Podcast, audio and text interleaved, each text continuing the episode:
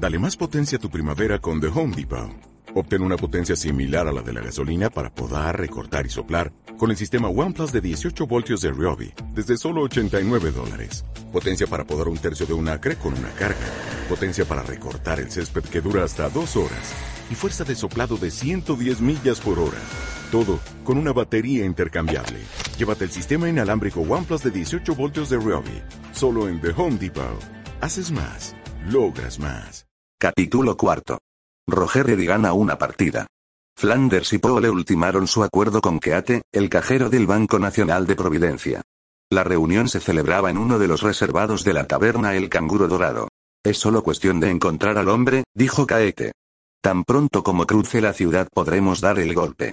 Pero no conviene hacerlo antes. En este momento Roger Eddy entró en la taberna y pidió whisky. El tabernero le presentó la botella y el vaso. No parece muy malo, sonrió Eddie, probando el whisky. ¿De paso o piensa quedarse? Preguntó el tabernero. No he visto en el pueblo nada que haya despertado en mis sentimientos sedentarios. ¿Tienen oculto algo que pueda interesar a un buen jinete? Únicamente la carretera, sonrió el tabernero. Pues seguiré por ella hasta el próximo pueblo. El tabernero se había fijado en la culata del revólver que Eddie llevaba enfundado. ¿Son suyas esas muescas? Preguntó. Eddie movió negativamente la cabeza. Las compré con el revólver. Me las vendieron muy baratas. Creo que le trajeron desgracia a su anterior propietario. Cuando uno va luciendo tantas marcas en la culata de su revólver, parece que invita a que le peguen un tiro por la espalda. Es verdad, sonrió el tabernero. Al verle pensé que era usted uno de esos famosos pistoleros que van marcando en sus culatas las muertes que hacen y que alardean de su buena puntería. Me hubiera gustado poderlas borrar. Pero no he podido. Cuando reúna dinero suficiente compraré otro revólver. ¿Qué tal juega usted al póker? preguntó el tabernero. Me defiendo, respondió cautelosamente Eddie, ¿por qué? Hay unos amigos de toda confianza que necesitan un compañero de juego para una partida. Lo siento, suspiró Eddie. Si tuviese dinero para perderlo al póker, ya lo habría invertido en otro revólver. Solo tengo cinco dólares. No se preocupe por eso, dijo el tabernero. Haremos un trato. A mí me interesa que esos amigos jueguen, porque cuando juegan beben mucho. Mi negocio está en venderles licor. Pero si no juegan se cansan enseguida de beber. ¿Y qué pinto yo en eso? Aquí tiene, dijo el tabernero alcanzando un cartucho de fichas de póker y dejándolo frente a Eddie. Mil dólares. Juegue con ellos. Si pierde, perderá estos mil dólares, o sea nada. Si gana yo le cambiaré sus fichas por dinero. Se las cambiaré todas menos mil dólares, que serán estos. Si pierde los mil dólares y ellos piden que yo se los cambie, procuraré resarcirme en la cuenta de los licores y las barajas. ¿Qué le parece? De acuerdo si no me cobra este vaso de licor y me regala todo el trigo y cebada que pueda comer mi caballo. Hecho, sonrió el tabernero, tendiendo la mano a Eddie. Los dos hombres cambiaron un enérgico apretón de manos y el tabernero fue a ordenar a uno de sus criados que cuidara del caballo de Eddie, luego avisó a Flanders, Pole y Keate. Ya está aquí el pájaro tonto que esperabais. Hazle pasar, ordenó Keate. Di que somos campesinos. Así no se extrañará de los bigotes. Cada uno de los tres se pegó un bigote sobre el labio superior y este simple elemento de disfraz alteró asombrosamente sus facciones. El tabernero regresó con Eddie unas botellas y barajas. No presentó a los hombres por sus nombres, porque no era de buena educación preguntar a un forastero quién era y de dónde venía. Roger Eddy se extrañó un poco de aquellos bigotes tan desmesurados. Pero los había visto mayores y sabía que, por lo general, los hombres que usaban bigotes de aquel tamaño solían ser muy sensibles a los comentarios o preguntas relativas a sus adornos pilosos. Espero que no jueguen ustedes muy fuerte, dijo. Depende de las cartas que tengamos, Río Keate, cuya calva, famosa en Providencia, se ocultaba bajo el encasquetado sombrero ancho que usaba en aquella ocasión. Generalmente usaba sombrero hongo. Pero no estaba allí como cajero del banco, sino como un campesino aficionado al juego. El tabernero trajo fichas. Pero los otros las rechazaron. Nos gusta darnos cuenta del color del dinero que perdemos, dijo Pole. Las fichas no parecen dinero. Uno se entusiasma apostando y cuando recobra el sentido se encuentra con que perdió más de lo que le convenía. Es que yo he cambiado mi dinero por fichas, dijo Eddie. No importa, dijo Keate. Yo se lo cambiaré otra vez. Cogió un cartucho de fichas y las contó, lanzando un silbido. Viene usted bien dispuesto, amigo, dijo. Tome. Aquí tiene sus mil dólares. Y usted, tabernero, aquí tiene sus fichas.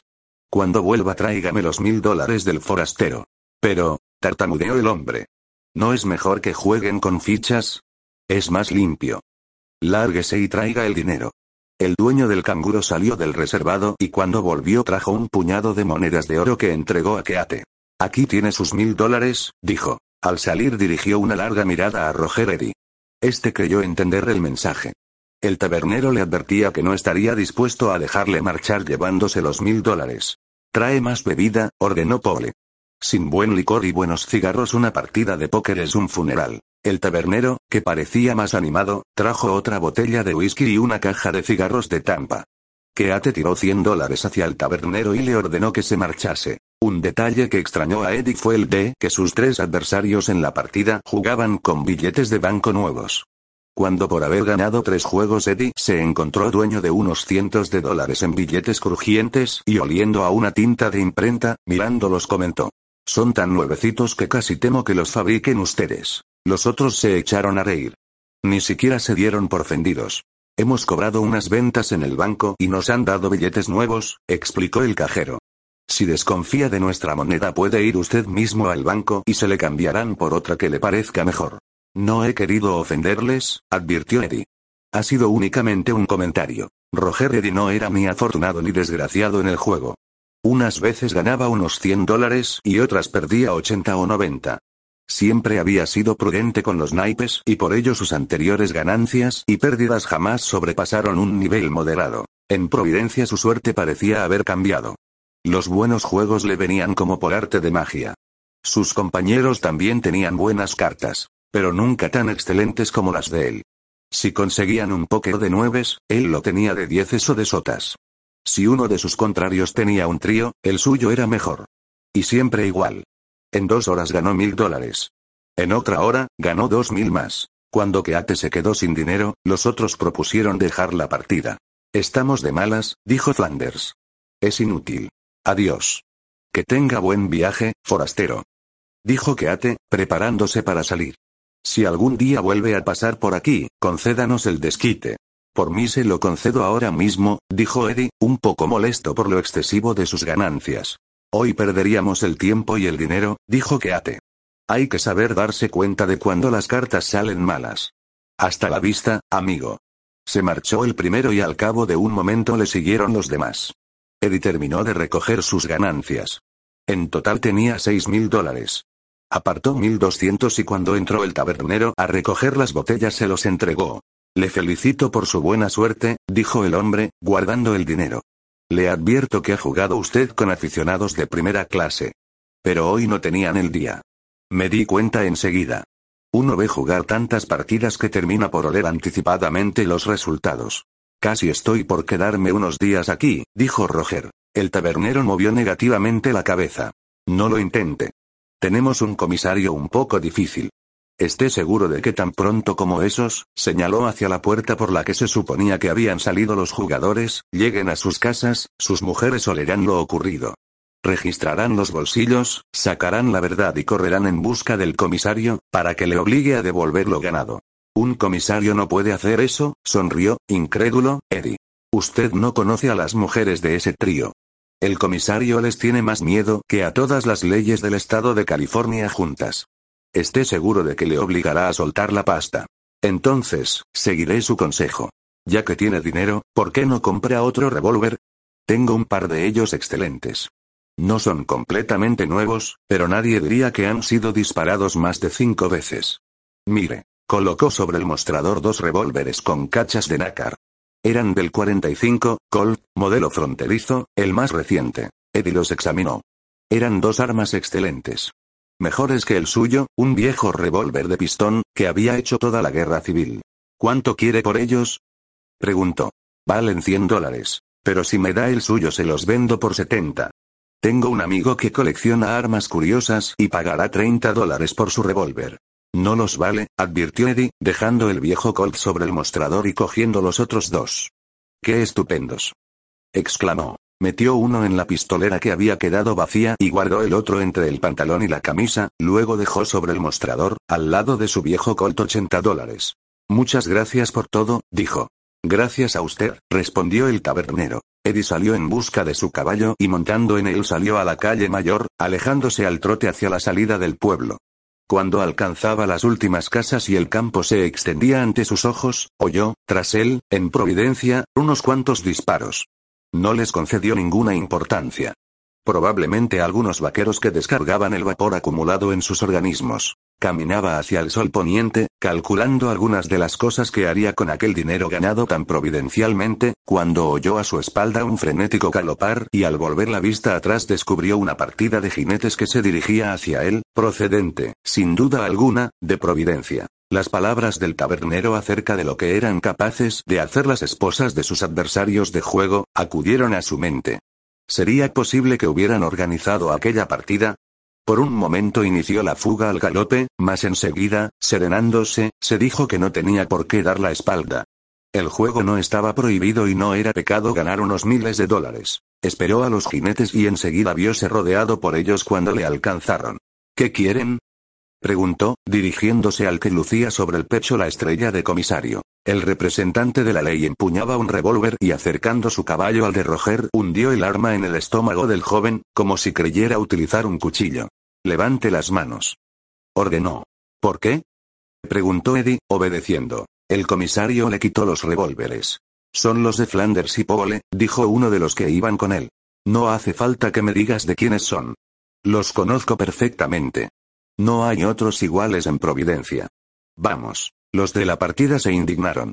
¿Qué necesidad tenemos de volver con él al pueblo?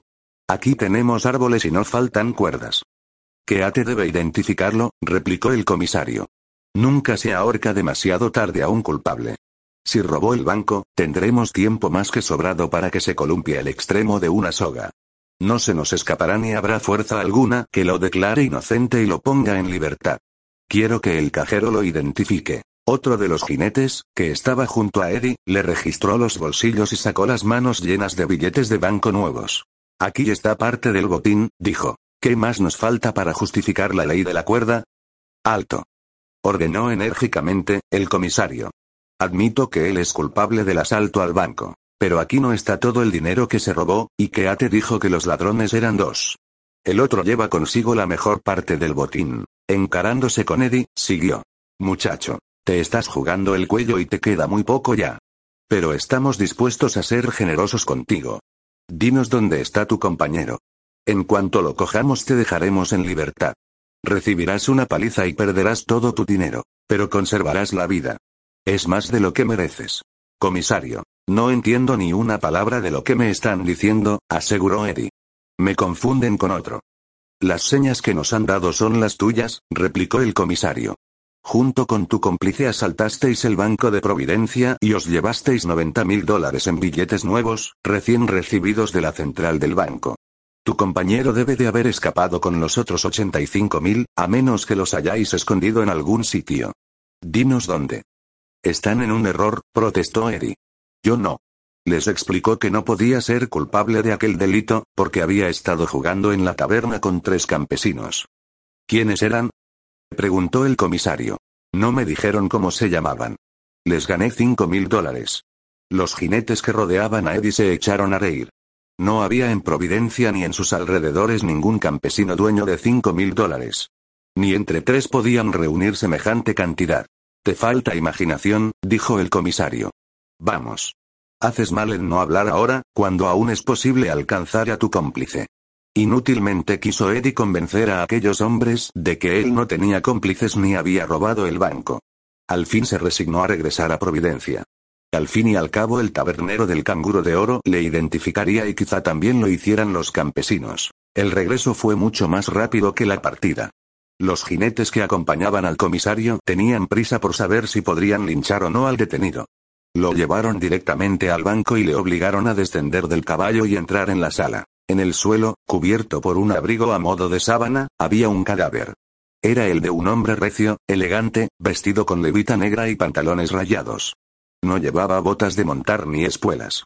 En cambio, sus botas de paseo estaban relucientes como espejos. Es el dueño del banco, explicó el comisario, que tenía la sensación de que el prisionero, a pesar del cúmulo de cargos y pruebas que se reunían contra él, podía ser inocente. Le mataron con este revólver. ¿Lo conoce? Era, mío, tartamudeó Eddie. Lo vendí hace un par de horas al dueño de la taberna el canguro de oro. Vayan a buscarle y él dirá la verdad. No hace falta ir tan lejos, dijo uno de los hombres. Si Keate le identifica no necesitamos mejor prueba. Id a buscar al cajero. Ordenó al comisario. Supongo que ya se habrá repuesto del susto y del ataque de nervios. Keate llegó un momento después, procedente de una casa vecina. Estaba pálido y se apoyaba en sus compañeros. Al ver a Roger Eddy empezó a gritar, señalándole con temblorosa mano. Es él. El asesino. Mató al señor Lowell y no sé cómo no me mató también a mí. Roger reconoció la voz. A pesar de que el cajero procuraba disimularla, estaba seguro de que era la de uno de los tres hombres con quienes había jugado al póker. Pero si era así, estaba perdido, pues no cabía duda de que estaba siendo víctima de una trampa bien preparada. Demasiado bien dispuesta para que pudiera escapar de ella. ¿Quiere ver, Keate, si alguno de estos billetes figura en la lista del envío del Banco Central? Pidió el comisario, tendiendo al cajero unos cuantos billetes de los que Roger había ganado al póker. Entre y lo miraremos juntos, dijo el cajero. El comisario movió negativamente la cabeza. No quería apartarse de su prisionero, porque sabía que en cuanto lo dejara con los otros lo lincharían. No es necesario que entre, dijo. Confío en su palabra. Dos o tres hombres acompañaron al cajero a confrontar los números de los billetes cogidos a Eddie. Volvieron al poco rato, asegurando que todos los números, absolutamente todos, coincidían. No cabía error posible acerca de la clase de hombre que era el detenido. Vamos a la cárcel, dijo el comisario. El círculo de jinetes que le rodeaba no se abrió. Un cerco de duras miradas enfrentóse con él. Hasta ahora hemos esperado, dijo Pole. Ha tenido tiempo suficiente para convencerse de que ese tipo es culpable de robo y asesinato. No ha querido denunciar a su compañero. Allá él sí cree que así es un héroe. Lo que tenemos que hacer enseguida es ahorcarle y dejar su cuerpo como ejemplo para los bandidos. Un coro de excitadas voces apagó la suya. Todos querían ejecutar allí mismo, con sus cuerdas y el álamo que crecía junto al banco, la sentencia de muerte. No seáis locos. Pidió el comisario. Si es culpable nadie le salvará del castigo. Pero aún podemos obtener muchos informes de él. Si vosotros sois los primeros en faltar a la ley, ¿cómo querréis que mañana esa ley de la cual os burláis ahora os defienda de vuestros enemigos? Hubiera sido lo mismo dirigirse a las piedras. Aquellos hombres estaban acostumbrados a vivir violentamente y no podían hacerse a la idea de dejar en manos de un comisario y un juez la decisión de lo que debía hacerse con un ladrón de bancos y asesino, capturado con pruebas lo bastante comprometedoras. El círculo se puso en movimiento hacia el árbol. Varias cuerdas con toscos nudos de oca estaban ya pasadas por una de sus ramas. Eddie miraba desesperadamente a su alrededor.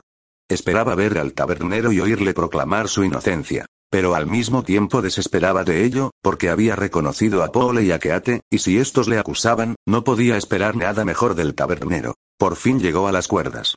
Manos frenéticas y ásperas pasaron uno de aquellos lazos fatales por su cuello. Muchas veces, viendo linchamientos como aquel, que le tenía por actor principal, habíase preguntado qué sentiría el condenado a morir así.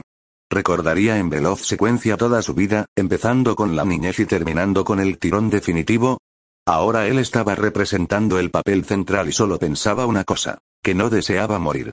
Era inocente. Tenía que convencer a sus verdugos de que no era culpable. Como a través de una rojiza neblina veía al comisario forcejeando con los linchadores. Le veía gritar, pero no lograba oír sus palabras. Sin duda quería salvarle la vida, aunque solo fuese para ahorcarle mañana con todos los respetos a la ley. ¿Valía la pena desearle éxito? ¿Qué más daba morir por orden del juez que ser linchado por la ley de la ira? Mejor así. Acabaría antes. La cuerda le cortaba la respiración. Estaban tratando de izarle a fuerza de brazos, porque no dejaban espacio suficiente para hacer galopar al caballo que montaba. Todos querían estar cerca y ninguno quería apartarse, temiendo que el comisario cortase la cuerda y estropeara la diversión. Así tardaría más en morir el asesino. Pero, al fin y al cabo, el espectáculo se prolongaría en beneficio de todos. De súbito, Eddie sintió un latigazo contra el rostro. Sus ojos se poblaron de destellos luminosos y al mismo tiempo se llenaron de lágrimas. Cuando empezó a pensar que alguien le había cruzado el rostro de un latigazo, notó que la cuerda anudada a su cuello ya no tiraba de él. A la vez que notaba esto recordó un cúmulo de pequeños detalles producidos un momento antes. Había sonado un disparo. Habíase oído silbar una bala. Habíase notado el impacto del plomo contra la cuerda y la rama. Algunas astillas se proyectaban violentamente contra su cabeza y la cuerda había caído contra su cara. Había caído porque la habían cortado de un balazo. ¿Quién? ¿Quién había conseguido imponerse a la masa de un solo disparo? Quiso abrir los ojos. Pero la cuerda le atenazaba el cuello y la congestión le impedía abrir los ojos. Unas manos, sin duda las del comisario, aflojaron la tensión del nudo. Eri respiró a boca llena, tragando el aire como el sediento bebe el agua. Cuando abrió los ojos vio a su lado un jinete. Vestía a la mexicana y llevaba el rostro cubierto con un antifaz. ¿Sería el coyote? Más, ¿existía semejante ser? ¿Eran ciertas las fantásticas historias que se contaban de sus justicieras intervenciones? Estaba hablando. Estaba diciendo que el cajero y otros tres eran los culpables. Estaba explicando dónde encontrarían escondido el dinero que faltaba. Que Ate, aterrado, con las manos en alto, pedía perdón y piedad. Pedía que no lo matasen. Que le dejaran vivir. Decía. Ellos son los culpables. Flanders, Yume, me dijeron que podríamos cometer el robo sin que nadie sospechara de nosotros. Me aseguraron que no matarían a nadie. Pero asesinaron al jefe. ¿Quién lo asesinó? preguntó el coyote. Yo lo maté. Gritó el tabernero. Pero tú no lo dirás, traidor. Quiso disparar contra Keate. Pero el coyote le destrozó de un balazo la mano derecha, haciéndole soltar el revólver. Luego disparó contra Flanders, que también había querido sacar un arma. Le hirió en una rodilla y le derribó por tierra, en medio de erizantes alaridos de dolor. Paul fue el único que, levantando las manos, se rindió sin intentar nada.